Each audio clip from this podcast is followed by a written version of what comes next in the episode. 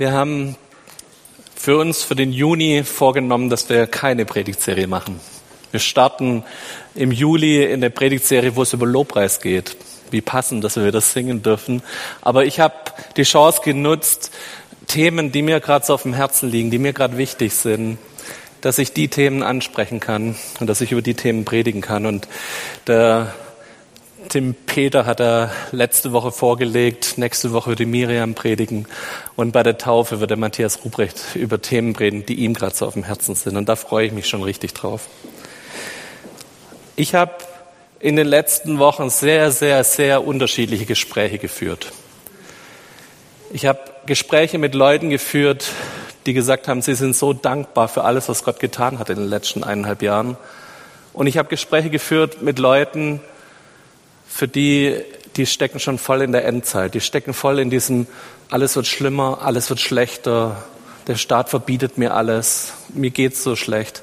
Wo ich gedacht habe, wie kommt es, dass wir als Christen so unterschiedlich aufgestellt sind, so unterschiedlich mit dieser Situation umgehen und es uns auch unterschiedlich stark belasten darf und kann. Und natürlich gibt es da ganz viele äußere Umstände, ich glaube, für jemand, der in dieser Pandemie seinen Job verloren hat, für jemand, der seit sieben, acht Monaten seinen Betrieb dicht machen musste, Kurzarbeit angemeldet ist, ist es nochmal was anderes als jemand, der vielleicht jetzt in der Pandemie fast mehr zu tun hatte.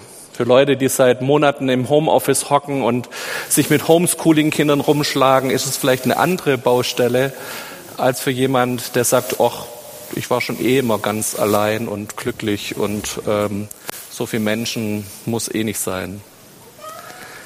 Ich weiß nicht, wie ihr mit umgeht und was eure Themen sind und an welchen Themen ihr gemerkt habt jetzt, wie es euch geht mit dieser Pandemie.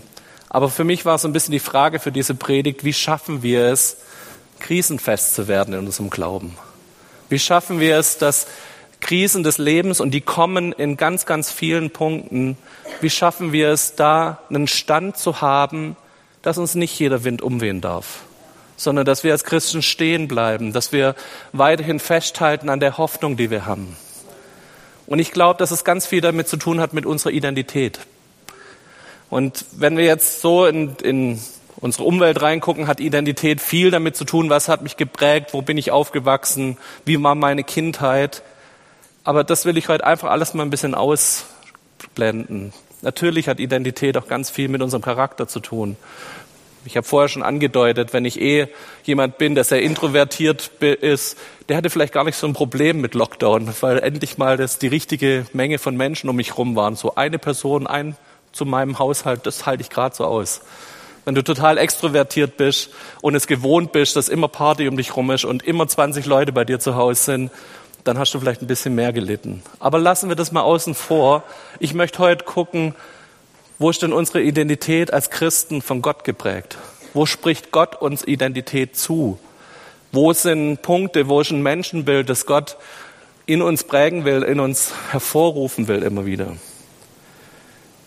Ich habe so das Gefühl, dass wir oft mit sehr unterschiedlichen Identitäten unterwegs sind. Und ich habe in den letzten Wochen mit Menschen Gespräche geführt, wo ich gespürt habe, das sind unterschiedliche Faktoren, die unsere christliche Identität, die Jesus uns zusprechen will, prägen. Ich werde heute extra mal zwei Extreme aufzeigen. Ich werde heute extra mal auf zwei Punkte gehen, und ich bitte euch, dass ihr das ein bisschen aushaltet. Wir kommen nachher vielleicht so, zu dem Punkt, wie sieht es denn in unserer Wirklichkeit aus. Aber ich möchte am Anfang mal zwei Extreme aufzeigen, um zu sehen, wo kommen wir her? Was prägt denn unser Menschenbild? Ich glaube, der erste Punkt, den wir in der Bibel sehen, ist, dass Gott über uns als Menschen sagt, hey, in mir drin ist nichts Gutes. Ich aus mir heraus, ich krieg's nicht auf die Reihe. Ich und wir alle zusammen, wir sind erstmal Sünder. Wir sind erstmal Leute, die immer wieder versagen. Und wenn wir ganz ehrlich mit unserem Leben umgehen, dann sehen wir das, dann erleben wir das immer wieder, dass wir erstmal an diesen Punkt kommen, ich schaff's nicht. Und diese Pandemie hat vielleicht uns noch mal mehr unsere Grenzen, unsere Möglichkeiten aufgezeigt.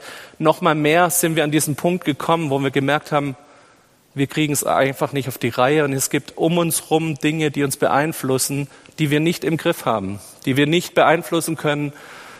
Das hat leider niemand gejuckt, ob ich Lockdown mag oder nicht, ob ich Ausgangssperre mag oder nicht. Ich muss mich einfach dran halten. Das sind äußere Umstände, die von außen auf mich kamen. Ich habe euch drei Bibelstellen dazu mitgebracht. Römer 3, 22 und 23. Dabei macht es keinen Unterschied, ob jemand Jude oder nicht Jude ist, denn alle haben gesündigt und in ihrem Leben kommt Gottes Herrlichkeit nicht mehr zum Ausdruck. Das haben wir in unserer Römerreihe auch schon gelesen. Wir alle haben gesündigt. Wir alle kommen von diesem Stand her, dass wir es persönlich nicht auf die Reihe bekommen haben. Und das ist was, was unser Menschenbild auch prägen darf. Wir reden nachher drüber, was das für einen Einfluss auf unser Menschenbild haben kann. 1. Johannes 1, Vers 8 und Vers 10. Wenn wir behaupten, ohne Sünde zu sein, betrügen wir uns selbst und verschließen uns der Wahrheit. Wenn wir behaupten, wir hätten nicht gesündigt und machen, machen wir Gott zum Lügner und geben seinem Wort keinen Raum in unserem Leben. Ich glaube, dass das die Grundlage unseres Menschenbilds sein muss, dass wir immer wieder merken, wir kriegen es nicht hin. Wir alleine sind nicht dafür gemacht, es selber auf die Reihe zu kriegen. Und das ist ein krasser Unterschied zu dem, was unsere Gesellschaft uns predigt. Unsere Gesellschaft predigt uns so dieses Self-Made-Ding, so du schaffst es, wenn du dich nur genug anstrengst, dann wird das und das passieren. Und hey, hier Selbstoptimierung ist so ein Wort, das in den letzten Jahren immer höher gekommen ist. Und wenn du nur genug nach dir guckst und auf dich achtest, dann wirst du so, wie du sein willst. Und aber unsere Realität ist doch eine andere. Wir merken, dass wir uns dem immer wieder nicht verschließen können, dass wir immer wieder versagen. Wir versagen in den Beziehungen zu unseren Mitmenschen. Ich bin nicht so liebevoll zu meiner Frau, zu meinen Kindern, wie ich sein sollte. Ich versag in der Beziehung zu Gott. Ich habe nicht diese Beziehungszeiten, die eigentlich Gott sich wünschen würde. Ich bin manchmal weit weg von dem, dass ich das mache, wo Gott mich vielleicht schon sieht und wo ich sein sollte. Und das Tolle ist, die Grundlage von dem Ganzen ist, wir müssen da nicht stehen bleiben. Wir bleiben nicht stehen auf dieser Identität. Wir kriegen es nicht auf die Reihe. Wir sind die Sünder, die es nicht schaffen. Das wäre, wenn die Predigt hier aufhören würde, würden wir alle hier geknickt aus dem Raum gehen und würden sagen, ach Mann, wir kriegen es alle nicht hin. Was soll das Leben noch? Was bringt es? Aber an der Stelle bleiben wir nicht stehen. Jetzt kommt was total Schönes. Jetzt kommt was, dass Gott uns da rausruft. Dass Gott uns ruft und sagt, guck mal, hey, wenn du es allein nicht auf die Reihe kriegst, mit mir zusammen klappt's. Und ich möchte euch eine Stelle lesen aus Römer 6, da geht es um die Taufe. Wir werden in zwei Wochen Taufe feiern und lasst uns mal gucken, was da passiert in dieser Taufe, was geistlich ab, sich abspielt beim dem Moment, wenn wir Leute nehmen, sie unter Wasser tauchen und wieder aus dem Wasser rausziehen. Wir lesen zusammen Römer 6, die Verse 3 bis 11. Oder wisst ihr es nicht, was es heißt, auf Jesus Christus getauft zu sein? Wisst ihr nicht, dass wir alle durch diese Taufe mit einbezogen worden sind in seinem Tod? Durch die Taufe sind wir mit Christus gestorben und sind daher auch mit ihm begraben worden. Weil wir nun aber Christus durch die unvergleichlich herrliche Macht des Vaters von den Toten auferstanden ist, ist auch unser Leben neu geworden. Und das bedeutet, wir sollen jetzt ein neues Leben führen. Denn wenn sein Tod gewissermaßen unser Tod geworden ist und wir auf diese Weise mit ihm eins geworden sind, dann werden wir auch im Hinblick auf seine Auferstehung mit ihm eins sein. Was wir verstehen müssen ist dies. Der Mensch, der wir waren, als wir noch ohne Christus lebten, ist mit ihm gekreuzigt worden. Damit unser sündiges Leben unwirksam gemacht wird und wir nicht länger der Sünde dienen. Denn wer gestorben ist, ist vom Herrschaftsanspruch der Sünde befreit. Und da wir mit Christus gestorben sind, vertrauen wir darauf, dass wir auch mit ihm leben werden. Wir wissen ja, dass Christus, nachdem er von den Toten auferstanden ist, nicht mehr sterben wird. Der Tod hat keine Macht mehr über ihn. Denn sein Sterben war ein Sterben für die Sünde, ein Opfer, das einmal geschehen ist und für immer gilt. Sein Leben ist aber ein Leben für Gott. Dasselbe gilt auch für euch. Geht von der Tatsache aus, dass ihr für, das, für die Sünde tot seid, aber Jesus Christus, in Jesus Christus für Gott lebt. Was für ein schöner Text. Da wird nochmal ganz klar, wir bleiben nicht bei diesem Sünderdasein stehen. Ganz viele die Jesus nicht kennen, die bleiben da stehen. Die müssen ständig mit ihrem Versagen wieder neu konfrontiert werden. Aber bei uns ist es was anderes. Wir dürfen das erleben, dass wir in der Taufe mit Jesus zusammen sterben und neu als neuer Mensch wieder aus diesem Wasser raussteigen dürfen. Wir dürfen erleben, dass da eine Reinigung passiert, dass da was kommt, was unsere Herzen reinigt, was uns von der Sünde Macht komplett abschneidet.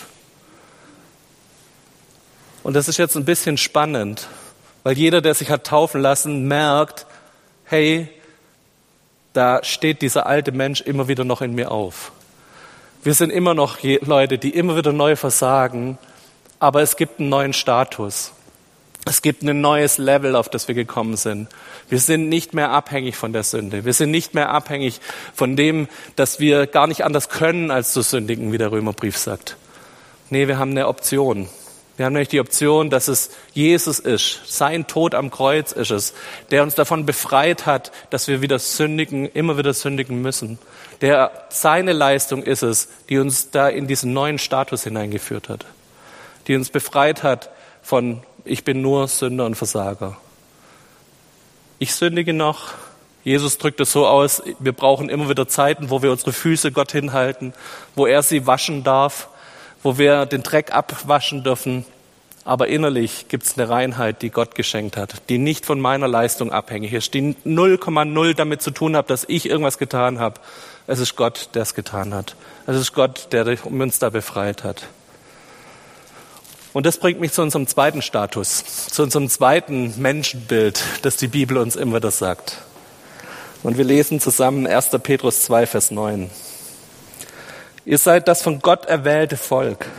Ihr seid eine königliche Priesterschaft, eine heilige Nation, ein Volk, das ihm gehört und den Auftrag hat, seine großen Taten zu verkünden, die Taten dessen, der euch aus der Finsternis in sein wunderbares Licht gerufen hat. Oder Epheser 2, Vers 19. Ihr seid jetzt also nicht länger Fremde ohne Bürgerrecht, sondern seid zusammen mit allen anderen, die von sein, zu seinem heiligen Volk gehören, Bürger des Himmels. Ihr gehört zu Gottes Haus, zu Gottes Familie.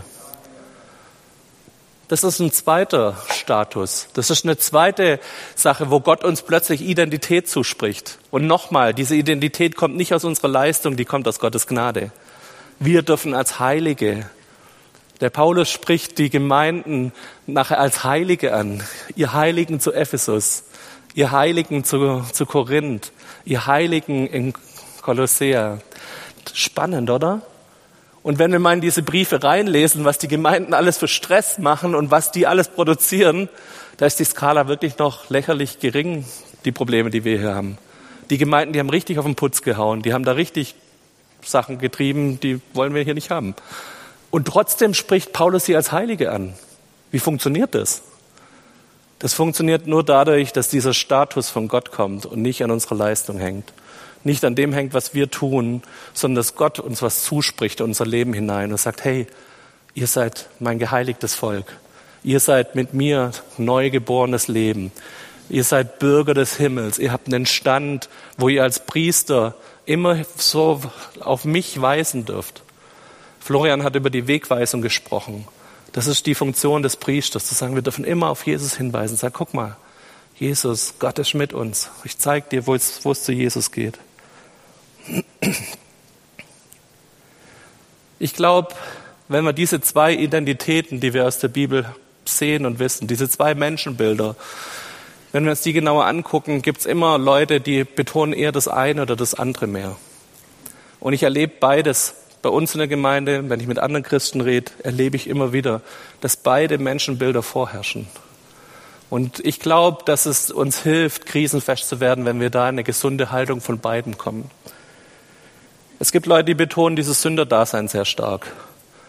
Ähm, mir ist das beim Gebetsabend zum Beispiel aufgefallen. Wir haben über die Heiligkeit Gottes nachgedacht. Der Markus hat einen Impuls über den Jesus-Hymnus, wo, wo Gott groß gemacht wurde, wo seine heilige Braut auch nochmal erwähnt wurde, auch wie heute in dem prophetischen Wort.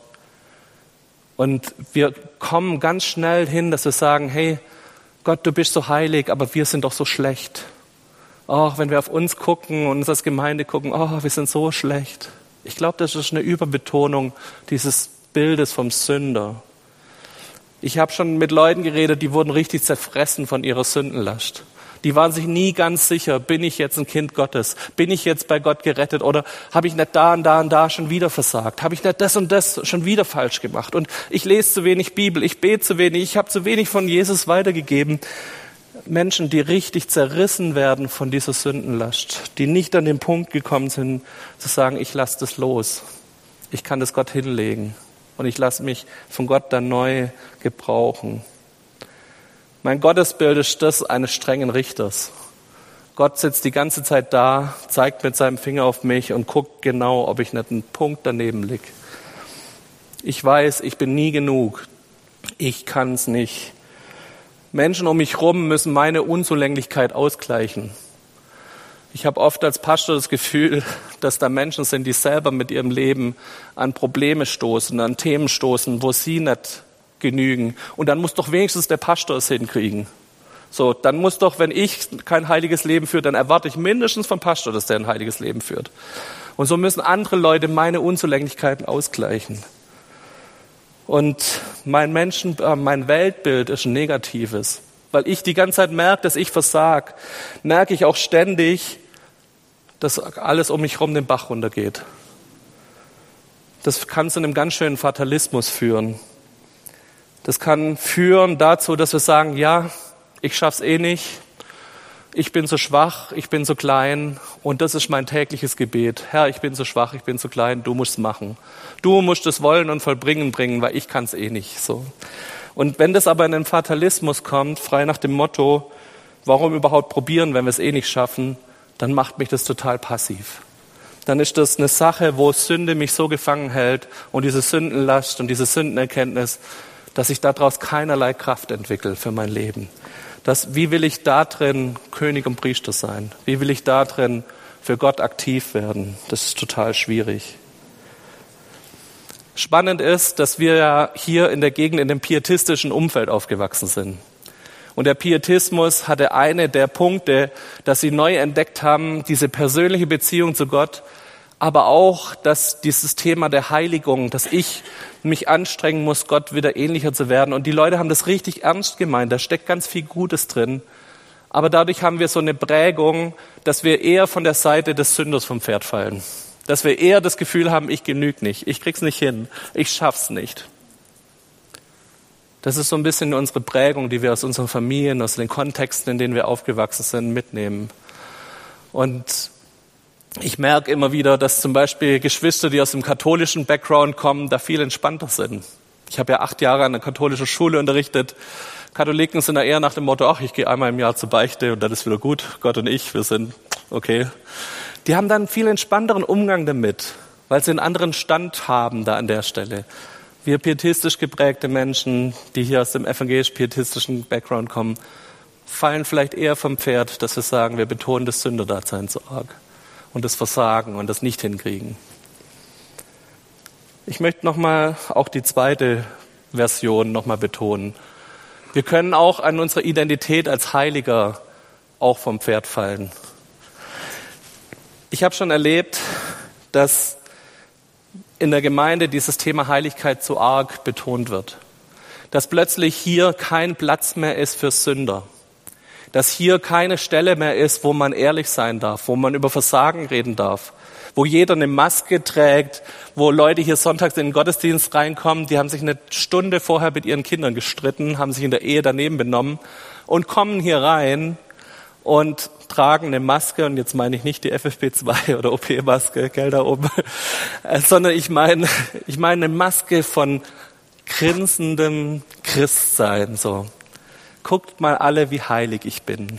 Guckt mal und ich fange an, in einer anderen Sprache zu reden, wenn ich anfange zu beten. So rede ich die ganze Woche nicht, aber wenn ich bete, rede ich so. Ich fange an, ein, ein Fake-Christsein aufzusetzen, weil ich diese Erwartung der Heiligkeit hier in der Gemeinde entsprechen muss. Statt es wie Jesus zu machen, der mit den Sündern und den Versagern essen gegangen ist, der mit denen Gemeinschaft hatte, der immer wieder die Leute in den Synagogen links liegen lassen hat und gesagt hat, hey, für euch bin ich nicht gekommen. Der Arzt ist für die Kranken gekommen und der dann mit irgendwelchen Zöllnern und Prostituierten sich zusammengetan hat. Statt dass wir das so machen in der Gemeinde, kümmern wir uns immer mehr um unsere Heiligkeit.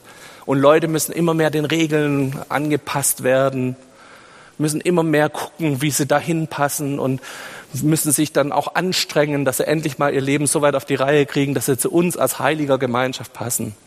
Das ist eine Überbetonung von Heiligkeit. Heiligkeit hat nichts mit mir und meinem Zeigefinger zu tun.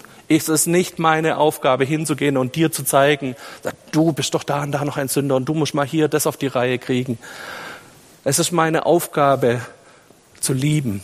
Es ist meine Aufgabe als Christ hinzuweisen auf Jesus, zu sagen, guck mal, da gibt's die Möglichkeit, dass du von deinem Sündendasein wegkommst. Da gibt's die Möglichkeit für Heilung. Da gibt's die Möglichkeit, gesund zu werden.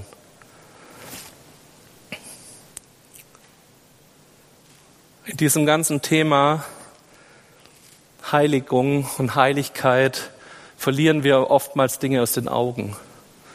Wir verlieren zum Beispiel aus den Augen, ich habe vor kurzem dann ein Gespräch geführt, wo jemand sagt, ja, es ist doch alles Gnade. Ich sagt, ja, das stimmt, es ist alles Gnade. Aber in dem Moment, wenn ich mit Gnade in Berührung komme, dann fängt mein Leben sich an zu verändern. Und dann kommt doch auch wieder mein Lebensstil zum Tragen. Ich kann anfangen, wieder Jüngerschaftsschritte zu gehen. Ich kann anfangen, in der Heiligung zu Jesus hinzukommen und zu sagen, Herr, fang du an, meinen Wut, meinen Zorn zu bearbeiten. Hilf mir an den Stellen, wo ich versage als Vater, wo ich versage als Ehemann, als Pastor. Ich brauche deine Hilfe, dass du mit mir Schritte gehst. Dass mein Charakter sich immer mehr dem hin entwickelt, wo du mich haben willst. Und dabei geht es nicht um Leistung. Dabei geht es darum, dass ich Gnade erlebe und dass diese Gnade eine Kraft entwickelt in meinem Leben, die Veränderung herbeiführt. Oft, leider gibt es diese, diese Punkte auch, dass Leute sagen, ich habe Gnade und Gnade bedeutet, ich muss nichts mehr tun. Das stimmt auf der einen Seite. Auf der anderen Seite, wenn ich mit Gnade in Berührung komme, verändert sich mein Leben. Ganz automatisch. Und je mehr ich mich mit Gnade auseinandersetze, umso mehr fängt es an, einen Einfluss auf mein Leben, auf meinen Lebensstil, auf meine Ausstrahlung zu haben. Je mehr ich mit Gnade in Berührung komme, umso mehr verändert es mich dahin, wo Jesus mich haben will. Ich habe so ein bisschen den Negativ-Touch jetzt reingebracht. Wo können wir vom Pferd fallen? Aber die Anfangsfrage war ja, wo können wir krisenfest werden? Wie schaffen wir es, Stabilität in unserem Leben zu bekommen?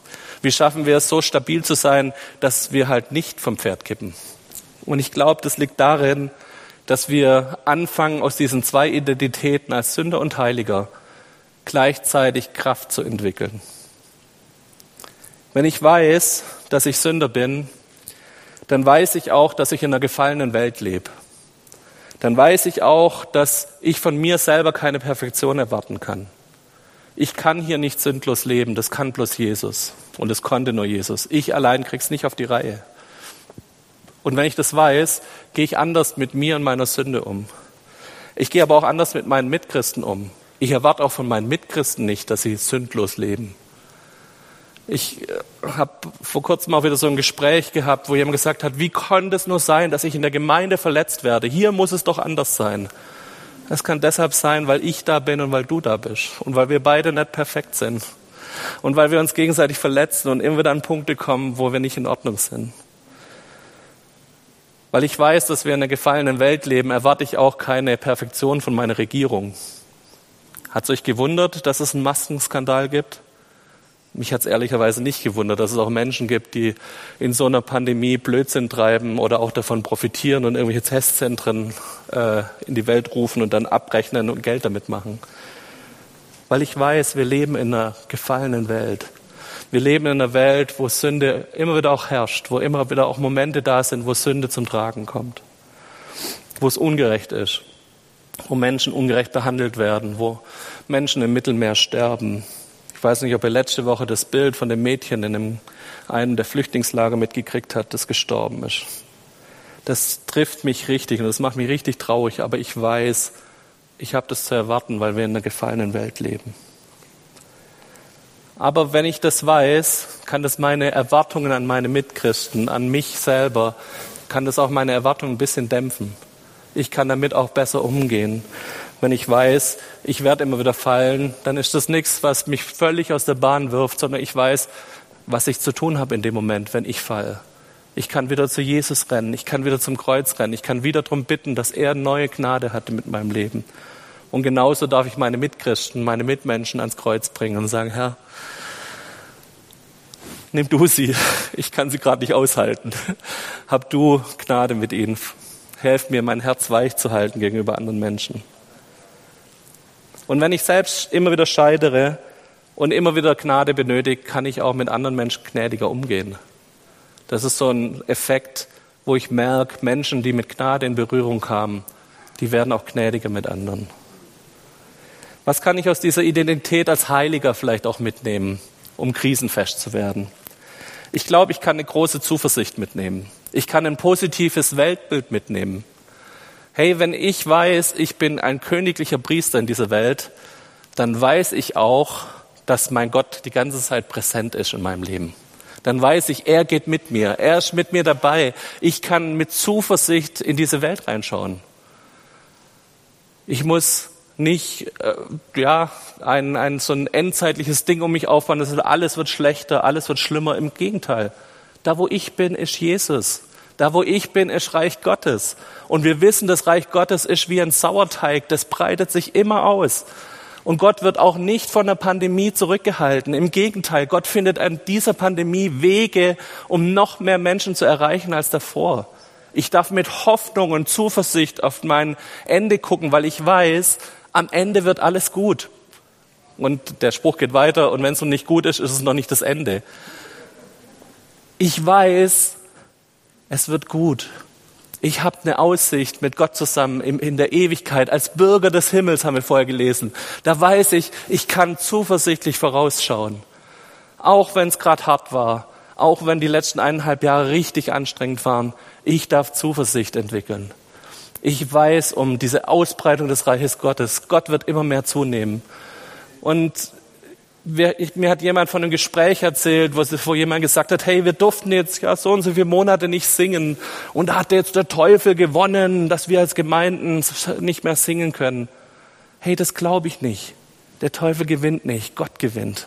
Und er hat schon längst gewonnen. Und wir dürfen zuversichtlich in unsere Zukunft gucken, weil wir wissen, da wo wir hingehen, ist Gott dabei. Wir dürfen ihn mitnehmen, wir dürfen immer auf ihn weisen. Dieses Priestertum ist verbunden mit seiner Gegenwart auf unserem Leben. Seine Gegenwart ist mit uns und das hilft uns, dass wir voller Zuversicht in unser Leben gucken können und auf das, was kommt. Kein Corona, keine Pandemie, kein Umstand ist größer als mein Gott. Nichts ist größer als mein Papa im Himmel. Ich bin ein Kind Gottes und ich weiß, wer hinter mir steht. Ich weiß, wer mit mir geht. Ich weiß, wer dafür sorgt, dass meine Füße sich nicht an den Stein stoßen. Und es gibt so viele Stellen, wo wir auf diese Zuversicht hingewiesen werden, hingewiesen werden, was es bedeutet, mit ihm zusammen unterwegs zu sein. Und auch hier, es entspannt mich so arg, dass es nicht meine Leistung ist, die diesen Status definiert, sondern pure Gnade. Ich kann mich auch entspannen, weil ich weiß, diese Heiligkeit stammt nicht von mir und meiner Anstrengung. Sie stammt von dem, was Gott für mich getan hat. Für das, was am Kreuz passiert ist und was ich nachempfinden durfte in diesem schönen Zeichen der Taufe. Dass ich mit ihm sterben durfte und mit ihm auferstehen durfte und in einem neuen Status bin. Können wir das mitnehmen für so eine Krise?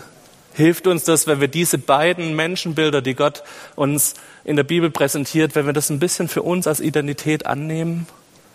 Identität kann von außen geprägt werden, kann Gott in unserem Leben prägen, weil er es ist, der unser Herz lenkt und der uns in unsere Herzen hineinspricht.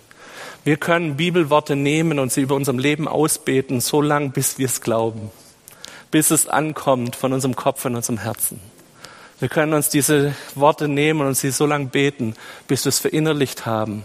Und dass keine Sündenlast, keine Sündenerkenntnis uns so weit wieder wegreißen kann, dass wir da irgendwie drin versinken, sondern wenn wir spüren, da wir haben wieder versagt, ist mein erster Weg ans Kreuz. Und ich darf es wieder ablegen und ich bin wieder reingewaschen durch sein Blut. Lasst uns überlegen, von welcher Seite kippst du vom Pferd? Ich bin auch jemand, der eher von dieser Seite des Sünders immer wieder vom Pferd fällt. Ich muss mir ganz klar machen, welchen Status habe ich in Jesus? Welche Identität habe ich in Jesus? Was hat er in mein Leben reingesprochen? Und ich muss total aufpassen auf meine Gedanken, die eher dazu tendieren, mir immer wieder zu sagen, hey, du hast da, der, da versagt, das hast du schlecht gemacht, da hast du das und das nicht getan. Ich tue vom Charakter her eher auf dieser Seite vom Pferd fallen. Ich weiß nicht, wo du stehst ob du spürst, ob du dich auch eher zu schlecht machst oder ob du eher jemand bist, der sich zu hoch einschätzt. Ich glaube, da ist es gut, in beiden verankert zu sein und in einen gesunden Mittelweg zu kommen. Das Leben ist nicht so schwarz-weiß. Ich habe meine erste Predigt hier in der Skala gehalten und habe auch über das Sünderdasein gepredigt. Und hat jemand von hinten vorgeschrien, ich bin kein Sünder mehr. und das stimmt auf der einen Seite. Das stimmt. Wir sind ein neues Leben. Wir haben diese Wiedergeburt erlebt. Wir sind jetzt Heilige. Und Gott sieht uns so. Aber trotzdem haben wir noch dieses Sündhafte in uns. Wir leben immer noch in einer sündhaften Welt, wo wir spüren, immer wieder versucht unser Herz, unsere Begierden, was auch immer, versucht uns wegzuleiten von dem, wo wir eigentlich schon sind und wo Gott uns schon längst sieht. Und wir dürfen lernen, da aus beiden was mitzunehmen, was uns krisensicher macht, was uns festmacht in unserem Glauben. Denk kurz nach. Prüf dich mal, wo du stehst. Von welchem Pferd, von welcher Seite vom Pferd fällst du?